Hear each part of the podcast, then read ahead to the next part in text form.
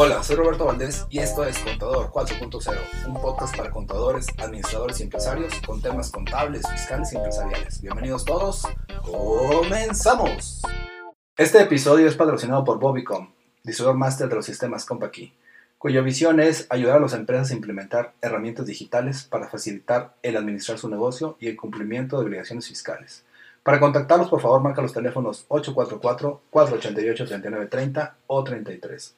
Al correo electrónico también puedes contactarlos con contacto arroba bobicon.net y al WhatsApp 844-103-5595.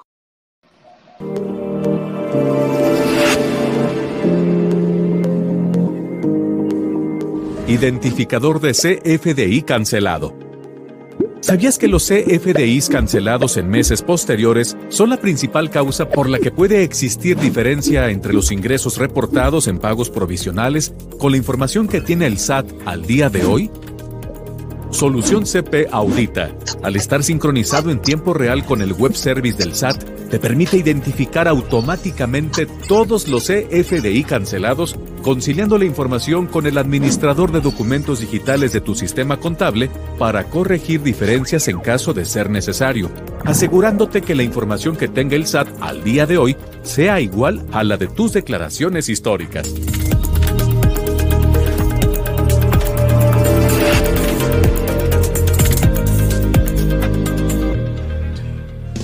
Buenos días, ¿cómo estás? Mi nombre es Roberto Valdés, esto es Escritorio Fiscal Digital. El programa que tenemos para el día de hoy es CFDI por teletrabajo. La falta de citas no puede afectar la devolución de impuestos y la sustitución, sustitución patronal ante la reforma del outsourcing. Como ya saben, este programa se denomina Escritorio Fiscal Digital debido a que es una columna que el contador Jorge Ajax eh, publica todos los lunes en el diario de Coahuila y básicamente lo que hacemos en conjunto es tratar de llevarla a un formato digital. Contador, eh, buenos días, ¿cómo estás?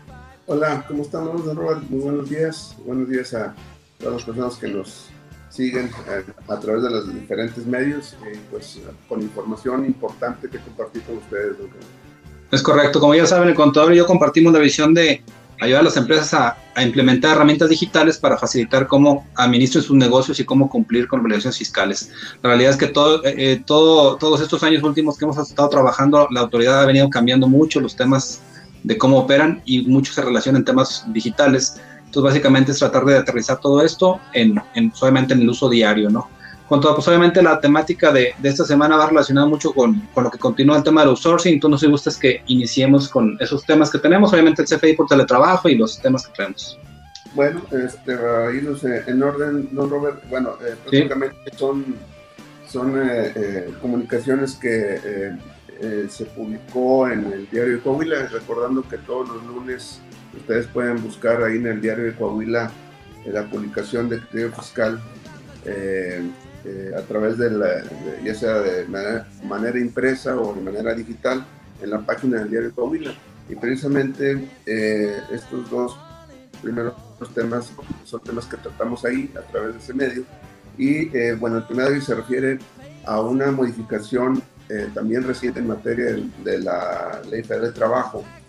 Eh, recordamos que con el tema de pandemia, pues eh, el teletrabajo o trabajo en casa, como también se le denomina, o home office, vamos a, también a mencionarlo, pues sufrió la Ley Federal de Trabajo modificaciones para adecuar ahora sí que a la nueva realidad el tema laboral. Y en este caso, una modificación eh, en el artículo 330-E, eh, una adición, en donde se estableció la obligación o diversas obligaciones de los patrones en la modalidad de, eh, de estos trabajos a través de, de trabajos especiales. ¿no? y específicamente voy a referir a la fracción tercera de ese artículo 330-E de la Ley Federal de Trabajo, donde se señala que eh, los patrones eh, eh, en esta modalidad de teletrabajo tendrán las siguientes obligaciones especiales. La fracción tercera dice, asumir los costos derivados del trabajo a través de la modalidad de teletrabajo, incluyendo en su caso el pago de servicios de telecomunicación y la parte proporcional de la, de la electricidad, entre otras obligaciones. pero de manera específica en el tema de pago de, estos servicios de telecomunicación y eh, la parte proporcional del, de la luz, de la electricidad. Entonces aquí, don Robert, eh, el detalle es de que a través de los síndicos se hizo un cuestionamiento eh, al SAT, eh, básicamente en tres, enfocado tres temas. Uno de cómo, em, cómo determinar o cómo el patrón puede determinar qué monto se le debe entregar al, al trabajador por eh, estos gastos de telecomunicaciones y luz asociados a esta modalidad, eh, toda vez que pues, la disposición de la Ley Federal del Trabajo no señala. Eh, un segundo cuestionamiento es de que una vez determinado este valor, si ese valor está grabado o, o no para efectos de impuestos. Es el segundo cuestionamiento.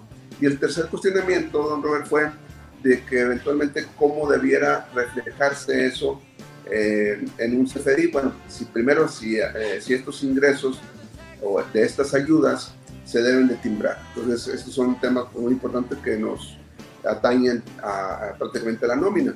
Eh, en relación con los dos primeros cuestionamientos, pues realmente lo que se respondió el SAT es de que no está en posición de responderlo, ¿verdad? es decir, no, no es su facultad de decir cómo determinar cuánto le vas a pagar al trabajador. Eso, pues bueno, debió haberse previsto en la ley del trabajo, entonces quedamos igual en ese aspecto. En relación si está grabado, está exento, pues también, digo, inclusive lo puedo leer de manera textual como, como, como lo responde el SAT. Dice, respecto a los incisos A y B, que son estos dos primeros, se precisa que derivado de que la reforma a la ley del trabajo en materia de teletrabajo tal como le indican, aún no señala la forma clara, parámetros o reglas para determinar cómo se efectuará la asignación de costos este, y todo relacionado a esta modalidad. Hasta el momento no existe pronunciamiento de la autoridad sobre el tratamiento de materia fiscal. se deslinda eh, aquí la, autoridad fiscal. Eh, no, no nos dice eh, cómo determinarlo, ni tampoco nos dice si está grabado o está exento. Pero lo que sí nos dice, bueno, por fin algo nos, hay un poco de luz al respecto. El inciso C nos dice eh, respecto al timbrado de, estos, de estas ayudas y al respecto nos señala, don Robert, que eh, en relación con el inciso C, que es eh, si se debe timbrar esto, se comenta que todas las percepciones que reciba el trabajador, sean grabadas exentas, sean grabadas exentas o no, o no se consideren ingresos para efectos de la ley de renta, se deben registrar en el CFDI de nómina. Para este caso en particular, los, eh, eh, lo deben de registrar en el campo eh, tipo otro pago, así se llama el, el, campo, del nodo otro pago con la clave 999, pagos distintos a los listados y que no deben considerarse como ingresos por sueldos, salarios o ingresos asimilados. Entonces, la única respuesta positiva que tenemos, Robert, es de que eh, pues sí se deben de timbrar esas ayudas y que van en el, nodo otro pago con la clave 999 eh, que no se consideran como ingresos por sueldos y salarios. Aquí obviamente hay una contraposición porque por un lado me dice que no, no, no, no me especifica si está grabado o no, pero eh, en esta parte cuando lo pongo como clave 999 me dice que no se debe considerarse como ingreso. Entonces, eh, pues en teoría, en principio quisiéramos entender que esas prestaciones están exentas. Eh, ya en el antecedente, pues podemos eh, darle fundamento que es una herramienta de trabajo realmente y no, no debería agravarse.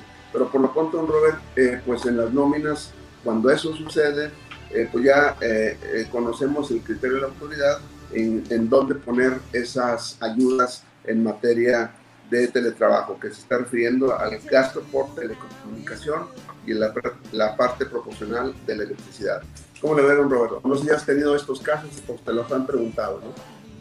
Más o menos en general en cuanto al tema de cómo se aplicaría dentro de la nómina, y pues nada más no estaba claro, porque sí habíamos comentado eso de que, de que si se, iba a empezar a dar ese beneficio, cuánto, en qué proporción y, y cómo se reflejaría la nómina, sin embargo, pues no había todavía información específica. Y obviamente ahorita con lo que acabas de, mencionar, pues ya está claro dónde se va a llenar y nada más el tema va a ser ese que tú dices de que no vaya a ser que la autoridad cambie de opinión y diga, no, es que si eres un ingreso exento, todos los ingresos son, son, son grabados, es un decir. Y aparte eh, tampoco nos dicen cómo determinarlo, eso le va a tocar al patrón, cómo, cómo determinar la parte proporcional. Imagínate, tienen que meter a otros temas de cuánto, o sea, la computadora, cuánta electricidad consume, este, la lámpara que tienes ahí, y etcétera. Entonces se vuelve muy complicado, ¿verdad? Entonces, pues sí. el patrón hacerlo. Incluso mediciones contra, por ejemplo, yo no había visto que hay un aparatito que se conecta directamente a la luz eléctrica, donde tú lo puedes conectar y te mide los voltajes o los watts que consume ese aparato durante cierto tiempo. Entonces tendrías que empezar a hacer mediciones donde dices, a ver, deja conectar la compu aquí en la oficina y es un decir que consume, es un decir contador, eh, 50 centavos de luz a la hora. Entonces simplemente es cuántas horas trabajas, si trabajas 5 horas, ocho horas desde tu casa, entonces te voy a pagar cuatro, pesos por día de luz, es un decir, más el otro tanto de, no sé, de otros, otros conceptos. Entonces simplemente es eso que es un hecho que el día de hoy no está medido, pero obviamente se pueden encontrar las formas para que se dé y ya nada más es que se refleje en el, en el CFDI de la nómina pues para que se considere como un gasto deducible porque también es la, la pregunta original siempre era cómo te lo voy a pagar, es decir, cómo yo tengo un comprobante fiscal que me permita hacer deducible ese gasto porque al final de cuentas sí te lo estoy dando, pero pues no es una factura que yo tenga mi nombre, ¿no? Es correcto, porque la factura pues seguramente sale a nombre del trabajador, la, eh, comisión y de internet, ¿no? Entonces, pues sí, eh, en ese aspecto quedamos en las mismas, en no conocer cómo se determina, pero cuando menos sí sabemos que podemos timbrarlo, ese monto, y cuando menos vamos a tener, como bien dices, un comprobante, un CFDI timbrado que va a ser nuestro comprobante de gasto que es lo que finalmente el patrón debiera perseguir eh, para efectos de hacer deducible este monto. Entonces, pues bueno, para que lo tomen en cuenta. Es parte de lo importante que es cumplir con eso. Bueno, el siguiente tema se denomina la, la falta de cita, de cita, no puede afectar la devolución de impuestos. Con todos, no sé nos puedes comentar. Bueno, sí, pues eh, en este aspecto seguramente sabemos, don Robert, y yo creo que todos hemos sufrido esta, este tema, bueno, aparte de sufrir la pandemia, sufrimos eh, la, la, complicación para obtener citas en el SAT, citas electrónicas, ¿verdad? Entonces, eh, aquí al, respecto, eh, pues, dada esta dificultad de obtener citas, se dio un caso que lo tomó la PRODECON, la Procuraduría de la Defensa del Contribuyente, un caso donde una empresa pues no, eh, por la falta de citas, no pudo obtener una cita para eh, presentar una solicitud de devolución de impuestos, este, dado que eh, hay que recordar que para pedir la devolución, Robert, también tenemos cinco ejercicios sin que se pierda el derecho. Y en este caso particular de una empresa, pues ya estaba prácticamente sobre los cinco años para, eh, que tiene para pedir una devolución y la misma no la podía pedir porque no tenía citas para renovar su firma electrónica y, todo lo que se requiere para presentar la solicitud de devolución. Entonces obviamente pues estaba muy preocupada en la empresa, me refiero, eh, porque podía perder el derecho de eh, no solicitar la devolución este, porque no, tenía la, activa, no tenía eh, la, su firma electrónica eh, vigente, ¿no? Entonces, pues obviamente eh, lo que pudo hacer es presentar una, un caso de aclaración y bueno, fue la manera en que pues le avisó al SAT que no podía presentar la solicitud porque pues, no tenía cita, ¿no? Obviamente el SAT lo fue por la fácil, es decir, pues como no me presentaste la solicitud en tiempo y forma, este, pues bueno, no es mi culpa que no hayas tenido cita, este, pues te la niego, ¿no? O sea, no, no le devolvió nada. Obviamente se inconformó, tomó el caso la Prodecon y bueno, y sí, eh, eh, lo que eh, señaló la Prodecon es de que finalmente a través de un juicio, o sea, se fue a pleito el asunto y sí la sala regional del centro número 2 del Tribunal Federal de Justicia Administrativa señaló que es que el, contribuyente puede puede eh, eh, solicitar o le dio la, posibilidad de que eh, pudiera, esa resolución pudiera pelearla. No le devolvieron, o sea, porque había que, había que primero que estuviera en el caso, pero por lo pronto sí pudo establecerse a través de esta defensa legal que se manejó por Prodecon, de, pues de que le aceptaran poderse inconformar contra esa decisión de la autoridad, es decir, de que pues por falta de citas se, se, le iba a ir en la fecha máxima para pedir una devolución. Entonces, prácticamente lo que se decidió es de que pues eh, es una situación que, que, no debiera coartar las, los derechos del contribuyente, en este caso un derecho de devolución, simplemente porque no hay citas en el SAT. Y esto se puede extrapolar a otros temas, ¿no? O sea, no, esta es una devolución de impuestos, en otros casos puede ser eh, algún otro trámite que se tenga que hacer, pero pues realmente, don Robert, seguimos padeciendo de esta falta de citas y nos eh, siguen metiendo en muchos problemas. Entonces, seguramente te han platicado al respecto, don.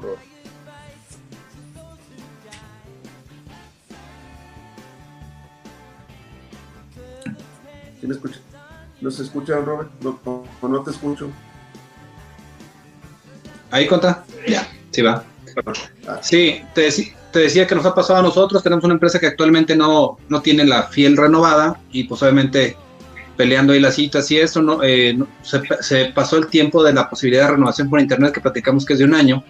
Entonces, al final de cuentas, eh, no hay un mecanismo fácil para las empresas de, decir voy a renovar. Se, también se estaba comentando que se estaban acaparando las citas y cosas por el estilo. Entonces, eh, la realidad es que no se ha solucionado nada prácticamente toda la economía, contador, ya regresó a la, entre comillas, a la normalidad. Estamos en semáforo verde aquí en Coahuila. Sin embargo, las citas no han regresado a la normalidad. Y es problemático porque las empresas ocupamos tener fiel y ciertos trámites, como en el caso de la devolución, donde se requieren ciertos eh, pues, documentos o archivos oficiales para poder hacer los trámites. Entonces, no sé qué esté pensando la autoridad en ese sentido, pero al final de cuentas, al menos en esta situación, Prodecon sí eh, fue a favor del contribuyente y pues ayudó a que a que se, se, hiciera esto, ¿no? Así es, y esto, pues bueno, obviamente fue, eh, digo, no lo podemos señalar que se puede hacer de manera globalizada este, este derecho, porque solamente este, eh, esta resolución favorable solamente es a quien lo presentó, ¿verdad? Sin embargo, bueno, sí nos puede servir como un, poco de guía a, seguir eh, en, en, casos similares. Entonces, pues, para que lo consideren, don Rob. Y, la intención de este programa pues también es eso, contar, ¿no? que la gente se entere y por eso siempre comentamos que en caso de que consideren que esta información les sea de utilidad a alguien más, se la compartan con el fin de que digan, oye, tú tienes esa situación, mira lo que hicieron ellos, se fueron con Prodecon, así, así, así, que al final se pueda sustentar una solución a sus casos, ¿no? Es correcto, es correcto. Muy bien, contador. No sé si vos estás aprovechando, igual por el tema de, de las dudas y asesoramiento, puedes compartirnos tus datos, contador, déjame los pongo aquí en pantalla un segundo. Claro para que, estén invisible. Claro, me pueden mandar un correo electrónico al correo mx Me pueden mandar un WhatsApp 844-419-2382. Me encuentran como Jorge Ajax en el Facebook, como arroba taxman en bajo saltillo en el Twitter. Entonces, cualquiera de esos medios estamos para atenderlos. Excelente. Yo voy a aprovechar, Conta, para mostrarles nada más eh, los, los canales de contacto Solamente tenemos ahí ya creada una, una, página donde todo lo que vemos en esta sesión contador está publicada ahí, en, en este caso en internet, en Facebook. Se denomina Criterio Fiscal Digital, así se denomina. Los invitamos a que nos sigan. Todas las transmisiones que hacemos el Contador y yo, ahí están subidas, incluso los links a los podcasts. Aprovechando el tema del podcast, el contador tiene un podcast que está en Spotify que se denomina Criterio Fiscal Digital. Ese lo puede buscar en Spotify así como tal. Hay un apartado específico dentro de Spotify que se denomina podcast. Ahí lo pueden buscar.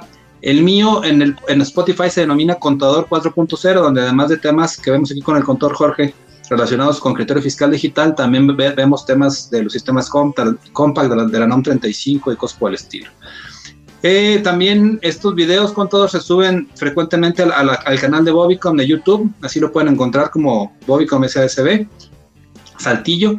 Y por último, Conta, eh, ayer te mandé una, una, publicación que te pedí que me ayudas a compartir, que me hiciste favor de hacerlo donde acabamos de crear un canal que se llama Cursos Compact y Bobicom.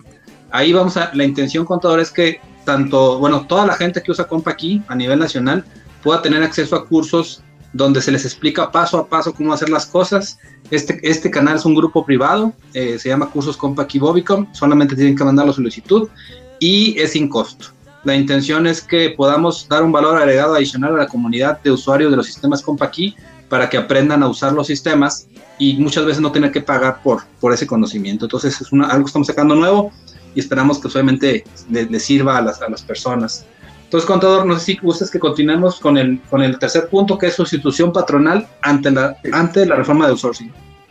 Sí, bueno, eh, pues obviamente que pues es un tema eh, novedoso que ya llevamos varias semanas comentando al respecto y lo que quise eh, es tomar un, tema relacionado, o sea, ya hemos platicado en otras emisiones de los cambios, comentamos algunos detalles de, respecto a esta reforma, pero me quiero centrar en un concepto que se llama sustitución patronal.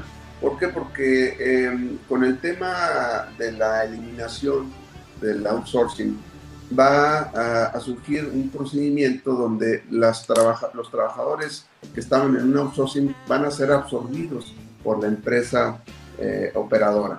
Eh, y este mecanismo se le denomina sustitución patronal. Eh, conforme a la modificación del artículo 41 de la Ley del Trabajo que sufrió este 23 de abril, pasado, nos señala que para que surta efectos la sustitución patronal, deberán transmitirse los bienes objeto de la empresa o establecimiento al patrón sustituto. Fíjense, esta parte es muy importante, don Robert, porque anteriormente cuando se hacía una sustitución patronal, solamente para efectos prácticos damos de baja a los trabajadores en el IMSS en, en una empresa y los damos de alta en otra. Esa era la sustitución patronal era prácticamente una sustitución administrativa, vamos a llamar de esa manera. Pero con la, el candado que está ahora en el artículo 41, ya hay que tener más cuidado, Robert, porque si resulta ser que en la empresa de donde estaban inscritos existen bienes, o sea, activos relacionados con, la, con el trabajo de estas personas, vamos a pensar que son, no sé, ingenieros eh, de sistemas, obviamente pues, se tendrán computadoras o, eh, no sé, a lo mejor algún otro activo que, eh, que puedan requerir, pues para que surta efectos la sustitución patronal como tal, debe transmitirse, además de las personas, los activos, deben transmitirse los activos. Alguien puede decir, bueno, pues activos y personas van para allá, pues sí, nada más que en el tema de los bienes ya trae un efecto fiscal ahí detrás porque al transmitir los bienes para efectos fiscales es una venta. le tendría que vender los activos de la, de la, empresa donde estaban los trabajadores a la otra empresa y tenerlos que pagar. ¿vamos? Es decir, sería un efecto fiscal de, eh, en materia de impuesto a la renta, en materia de IVA y obviamente en materia de flujo de efectivo, porque pues obviamente tendría que pagar los bienes. Entonces, eso es lo que eh, está contemplado. Entonces, la sustitución patronal no solamente es la baja y el alta administrativa, sino transmitir todos los bienes completos, o sea, los bienes que requiere el personal para, trabajar. Imagínense, si se está subcontratando un, un, tipo de construcción, pues maquinaria de construcción o este, algún otro eh, equipo, eh, bulldozers o cosas por el estilo que utilicen, pues tendrá que transmitirse eh, eh, esos bienes. Sin embargo, don Robert, hay un artículo transitorio eh, dentro de, estas, esta reforma que señala que es, el cuarto transitorio, que se, se, va a permitir la sustitución patronal sin transmisión de, de, los, de los bienes dentro de los 90 días naturales siguientes a la entrada en vigor. Entró en vigor el día 24 de abril entonces son 90 días naturales para que puedas hacer la sustitución patronal sin que tramite los bienes. O sea, ahorita nos van a dar una oportunidad, una última oportunidad de hacer una eh, sustitución patronal administrativa, vamos a llamarla, es decir, una baja y una alta. Sin transmitir los bienes, pero siempre y cuando lo hagamos dentro de los 90 días siguientes al entrar en vigor. Entonces, tenemos ahí el timing muy reducido, don Roberto, porque para hacer esos movimientos los podemos hacer ahorita sin transmitir los bienes, pero si nos tardamos, no, no conocemos, no reaccionamos, eh, probablemente no sabemos este, o no nos enteramos, pues pueden pasar esos 90 días y cuando ya queremos reaccionar, oye, sí lo puedes hacer, sí, nada más que tienes que transmitir los bienes y eso te va a costar, tiene un costo financiero y un costo fiscal. Entonces, por eso es importante, don Robert, tomar nota que esta sustitución patronal, para que no tenga eh, un tema relacionado con la remisión de bienes, tiene que hacerse dentro de los 90 días siguientes a la entrada en vigor. Entonces, eso es muy importante porque son tiempos, don Robert, que luego están, parece que son las letras chiquitas de esta reforma, entre otras, pero es un tema muy, muy importante que hay que considerar. ¿Cómo la ves, Robert? Pues obviamente me suena mucho a, que es como un, tipo de, presión, entre comillas, de la autoridad para que se haga lo antes posible el tema de los cambios y que obviamente se obtenga el beneficio al hacer los 90 días de, de cambio, decir, ok, quieres no pagar, entre comillas, que no te cueste, pues hazlo en este plazo, ¿no? Si no lo haces en esas fechas, obviamente tendrías que buscar o entender que tienes que tener un costo intrínseco de, de hacer esa transmisión de bienes y pues obviamente no, no creo que a nadie le convenga hacer eso. Es correcto, ¿no? Entonces, pues sí, para que lo consideren, este, porque sí hay temas, de hecho, eh, apenas eh, eh, ayer o ayer se dio a conocer las reglas, que bueno, siguen todavía muchos puntos oscuros, pero bueno, ahí se definen algunas cosas, lo que es un trabajo especializado, ahí está definido, pero pues bueno, todavía seguramente ¿Has perdido vamos a tener más información y respecto a la cual pues vamos a estar comentando aquí a través de estos medios, ¿cómo la ves? Es correcto, contador. Pues obviamente comentarles o invitarlos a que pues, no se pierdan las transmisiones. Al final de cuentas, pues todas estas transmisiones van relacionadas con tenerlos informados y actualizados en cuanto a los cambios que ha habido, incluso las prórrogas que pueda haber, eh, las fechas límite y que pues siempre tengamos la misma información todos para efectos de toma de decisiones. Y lo que reiterábamos hace rato, conta de, de, que si hay gente que está escuchando este, este programa y, obviamente al final conoce a alguien más que tal vez esté en la, en la, situación, pues aprovechar y oye, por cierto, no sé si te enteraste de esto, así, así, así. No, no, no lo he escuchado, pues igual invitarlos a que nos, lo dirijan para acá con nosotros, Criterio Fiscal Digital, así nos encuentran en, en Facebook y pues obviamente ya platicamos del podcast que tenemos ahí en, en Spotify también con todo. Entonces todo esto se puede eh, compartir con el fin de que la gente tenga la información, como tú decías siempre o lo, lo comento siempre, es que todos tengamos la misma información para tomar decisiones, ¿no? Es correcto, Pues este, por mi parte es todo. Eh, no sé si tienes ahí otro comentario. Nada más comentarles acerca de las promociones de este mes que tenemos en, respecto a los sistemas Compa Conta, eh, donde pues estamos manejando, en este caso, eh, obviamente tenemos una herramienta para la venta en línea, hace tiempo lo platicamos, Conta, donde se llama Wopen, donde las empresas que ahora por temas de pandemia tuvieron que buscar formas nuevas de, seguir operando, pues Compaq sacó una herramienta para vender en línea que se llama Wopen. Hay un 50% de descuento si tienen un sistema de punto de venta que cueste más de 5 mil pesos, o de 4 mil pesos, perdón, les dan un 50% a Compaq. Y un 30% si el sistema que ellos tienen actualmente cuesta más menos de 4 mil pesos. Está buena la promoción porque es como tomarte a cuenta el sistema que operas hoy. Y adicional, si tienes un sistema que no sea los de Compaq y ya te ha gustado por todo lo que hemos platicado a, lo largo de, este, de, lo que manejamos criterio fiscal digital, también saber que Compact te das un 50% de, de descuento si te cambias de marca en este caso. Algo también que me preguntan mucho, Conta, es el tema del conocimiento, de que como los asesores de, de Bobby, como los asesores de los sistemas, tienen el conocimiento. Hay una herramienta que Compact maneja que se denomina Cursa. Esa herramienta es una capacitación en línea que estamos dando a las, de por, por, parte del sistema hacia las empresas. Entonces son herramientas que estamos manejando por ahí básicamente era comentar que tenemos todas estas promociones y estamos trabajando sobre todo eso, contador. Pues básicamente son los temas de hoy, Conta. No sé si tengas un comentario final. Pues prácticamente estamos al pendiente de estos temas en cuestión del outsourcing, ¿verdad? Estamos eh, teniendo eh, pues información un poquito a cuentagotas, pero pues eh, lo sí lo importante es conocerlo, conocer esta información, hacer evaluaciones internas, áreas de oportunidad eh, ante esta reforma. ¿Por qué? Porque tenemos un corto tiempo, el tiempo que dieron fue muy, muy reducido para reaccionar, entonces creo que eh, nos tenemos esa presión, eh, bueno, de, nosotros en el caso de, de, asesor, de asesorar y pues en el caso de las empresas, pues de, tener que ejecutar probablemente algunos cambios en sus estructuras, ¿no? en sus formas de trabajo. Si reiteramos que si ocupan algo, pues obviamente te, busquen por ahí o te contacten. Aquí en pantalla están, los datos, ya los, los, compartimos. El WhatsApp, que es como que el medio principal de contacto para ti, 844-419-2382 y el teléfono ahí en la oficina del contador Jorge, 844-439-2008. Pues contentos, aquí dejamos la sesión. Si se ofrece algo más, pues seguimos en contacto y la semana que entra pues, conectarnos por aquí para seguir platicando. Correcto, muy bien, buen fin de semana. Estamos a la Vamos a contar, dejar un videito por ahí de respaldos para que lo vean, por favor. Saludos.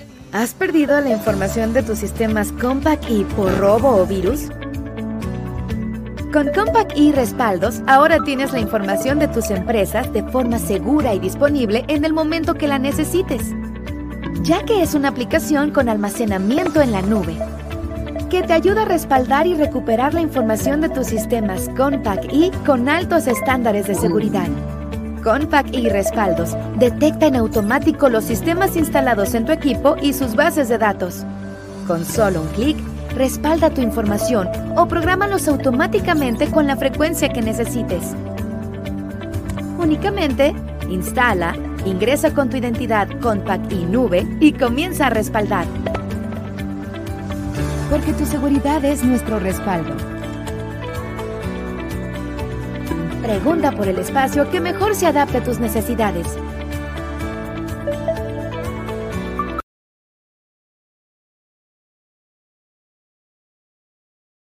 Me gustaría invitarte a escribir una reseña sobre Contador 4.0.